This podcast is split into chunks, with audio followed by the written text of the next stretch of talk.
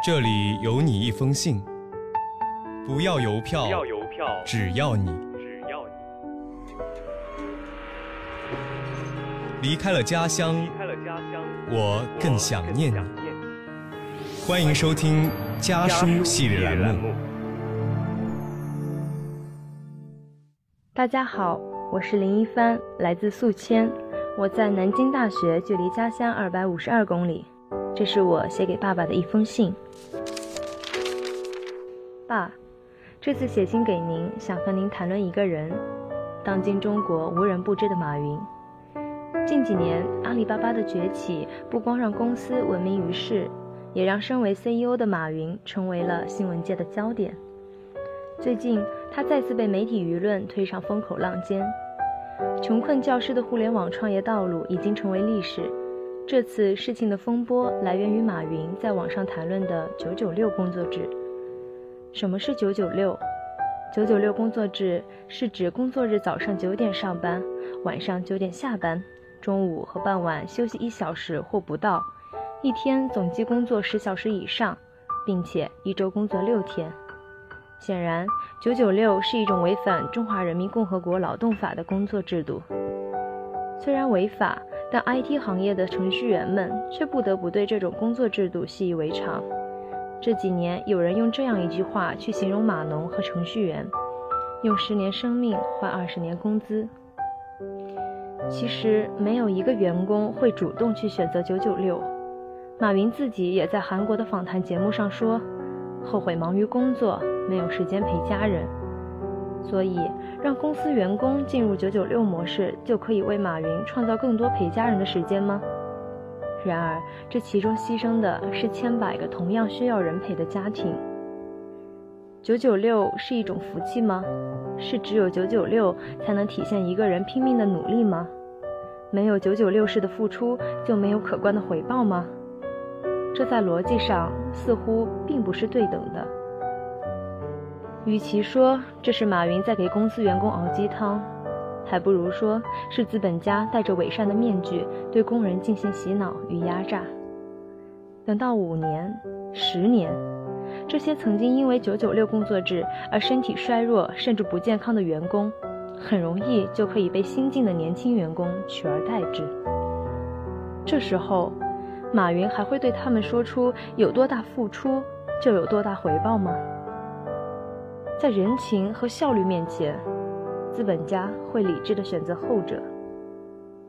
之后，可能因为舆论压力的缘故，马云又回应对九九六的看法。他说：“任何公司都不应该强制员工九九六，但是九九六是员工的一种福分。”首先，他自己肯定了九九六的非强制性，紧接着似乎又在为九九六做出必要性的定位。两者矛盾吗？马云自己接着解释：“爱绝不累，意思是只要做自己喜欢的事情，就不会像是被强制去工作。那么，即使是九九六，员工也是自愿并且充满干劲的。但是，马云似乎忽略了一点，并不是所有的员工都能把工作当成兴趣，大多数人可能只是想凭借一份工作养家糊口，即使本来是爱好。”长时间的工作也会消磨原本的爱意，让工作成为负担。我问过很多软院和技科的朋友，我说：“你们为什么选择这个专业？是很喜欢编程这样的事情吗？”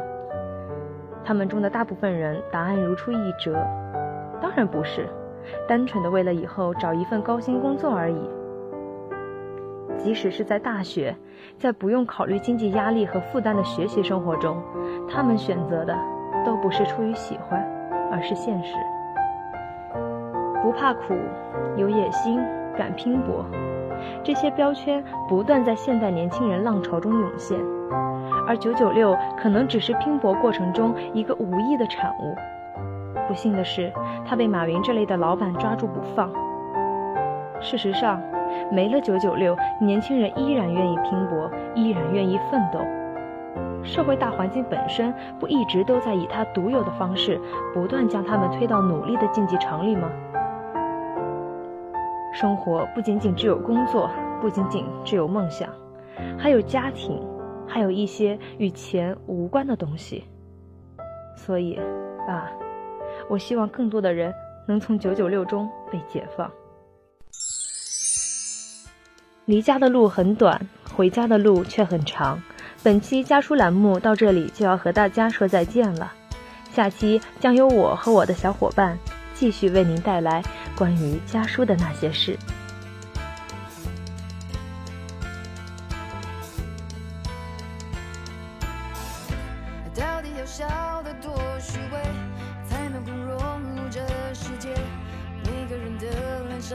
像是贴了张一样的假面，想不起我在做什么，想不起我在想什么，想不起灵魂深处到底发生了什么。迷雾迷雾在迷雾，我惊觉自己在原地踏步，到底是谁把我心蒙住？不想再糊涂。迷路迷路迷了路，我就彻底条路，带我走向征途？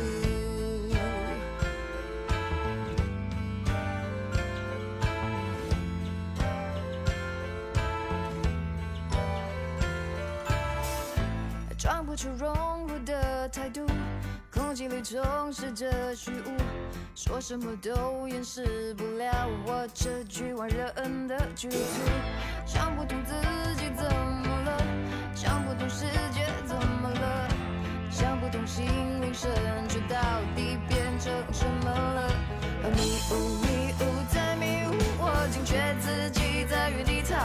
到底是谁把我心蒙住？不想再糊涂。迷路迷路迷了路，我就彻底被这团迷雾困住。谁能够指引我一条路走上？